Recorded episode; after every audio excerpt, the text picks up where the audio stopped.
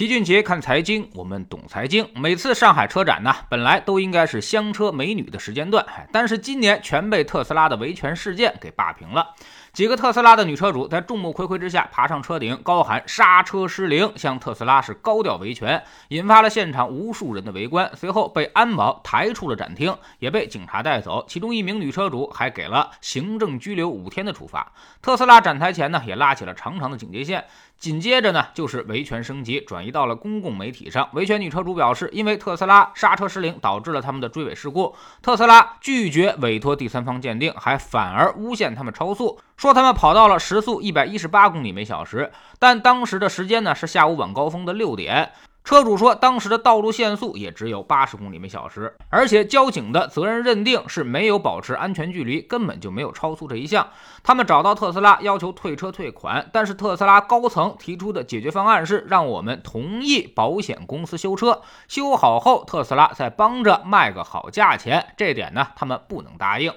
对此，特斯拉方面一开始是非常的强硬。面对维权，特斯拉对外副总裁陶林强硬发声：“对于女车主的诉求，我们是坚决不能答应，也绝不会妥协。”就是这句话捅了马蜂窝，引发了媒体的一致口诛笔伐，甚至官媒也出来发声。新华社说：“感受不到特斯拉解决问题的诚意，不知道是谁给了特斯拉绝不妥协的底气。”后来，政法委也出来表态：虽然大闹车展破坏公共秩序确实有问题，但是如果能够坐下来解决问题，谁也不愿意不顾体面的爬到车顶上去嘶嚎。而面对车主的一次次维权，特斯拉的回应中却尽显老爷公关的骄纵豪横。让中国消费者心寒。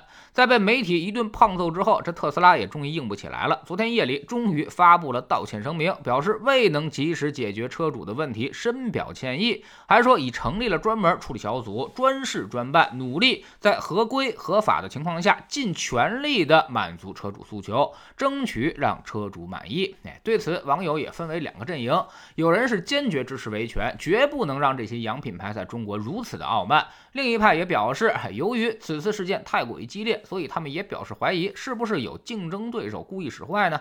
因为就在大闹车展事件发生之后，全国各地也发生了多起在特斯拉车身上挂着刹车失灵横幅维权的事件，而且之前的好多刹车失灵的事故也都被扒了出来。对于真相呢，老齐还真说不好。引起如此大的轰动，肯定接下来会有非常大量的调查工作，各个部门也都会联合起来行动。据说现在郑州市监局已经要求特斯拉提供事故半小时前的行车数据，但是被拒绝掉了，说是担心炒作造成不良影响。但是如此大的舆论压力之下，估计特斯拉后面也必须要妥协和配合。一旦这些数据被相关部门鉴定，甚至公布之后，很快就会真相大白于天下了。不过呢，其实真相现在已经没那么重要了，因为特斯拉它已经输定了。对于此次危机公关，特斯拉的处理方式简直堪称是灾难级的。他犯了如下几个错误：首先呢，就是拒绝提供数据，拒绝沟通，这就给自己贴上了一个傲慢的标签。再加上你是一个巨大的企业，所以自然而然让人觉得你是店大欺客。即便你有理，那么最后也说不清了，因为舆论现在关注的其实不是你的刹车问题，而是你的傲慢问题。其次，自媒体时代信息不对称的情况其实已经基本消失了。这时候你私底下做的一些上不得台面的沟通，会让你更加的被动。比如跟车主说修好了卖给别人，这一下就让自己的人品打了负分。第三呢，就是扬言绝不妥协，这句话太扯淡了。如果你是被欺负的一方，弱势的一方，那么说绝不妥协这话呢，能够显示你有勇气。但是您现在是欺负人的一方，您说绝不妥协，那媒体必然冲上来撕咬你，就冲这四个字搞死你都有富裕。即便未来真相真的如果反转，那么你想想媒体会怎么样呢？那么多媒体之前都骂过你了，他们会出来跟你道歉吗？哎，显然是不可能的。所以无论真相最后如，何？一定他们还会找其他的理由继续骂你。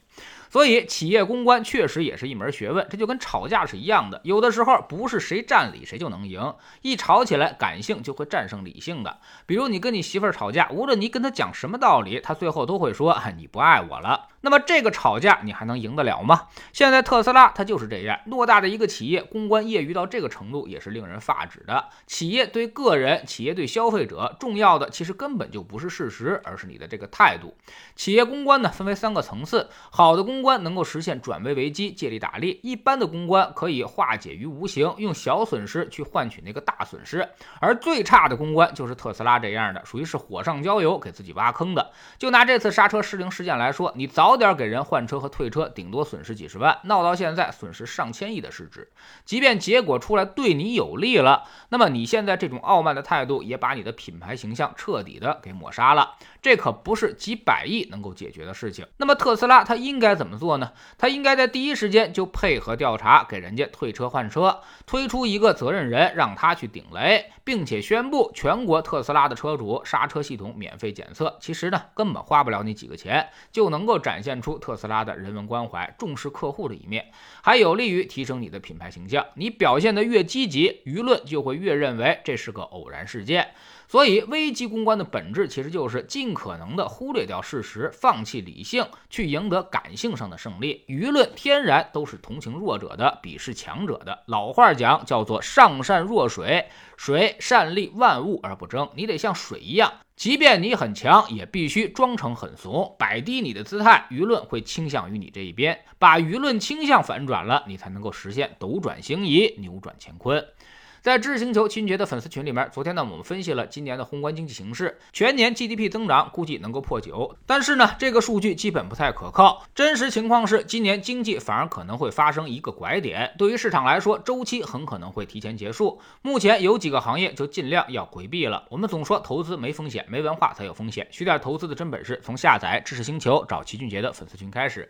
在这里，我们不但会给你鱼，还会教你捕鱼的技巧。新进来的朋友可以先看《星球置顶三》，我们这之前讲过的重要内容和几个风险低但收益很高的资产配置方案都在这里面。在知识星球老齐的读书圈里，我们正在为您带来《塔木德》这本书。昨天我们说到了如何才能高效的运用金钱，这是犹太人的底层逻辑：钱一定要用起来，才能够产生更大的作用。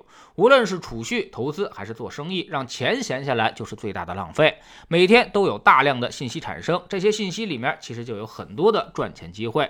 那么能把握多少，关键看你对这个世界认知了多少。下载知识星球，找老齐的读书圈，每天十分钟语音，一年为您带来五十本财经类书籍的精。读和精讲，您现在加入之前讲过的近两百本书，全都可以在星球读书圈的置顶二找到快速链接，方便您收听收看。读书圈学习读万卷书，粉丝群实践行万里路，各自独立运营也单独付费，千万不要走错了。苹果用户请到老齐的读书圈同名公众号里面扫描二维码加入，三天之内不满意可以在星球 PP 的右上角自己全额退款，欢迎过来体验一下。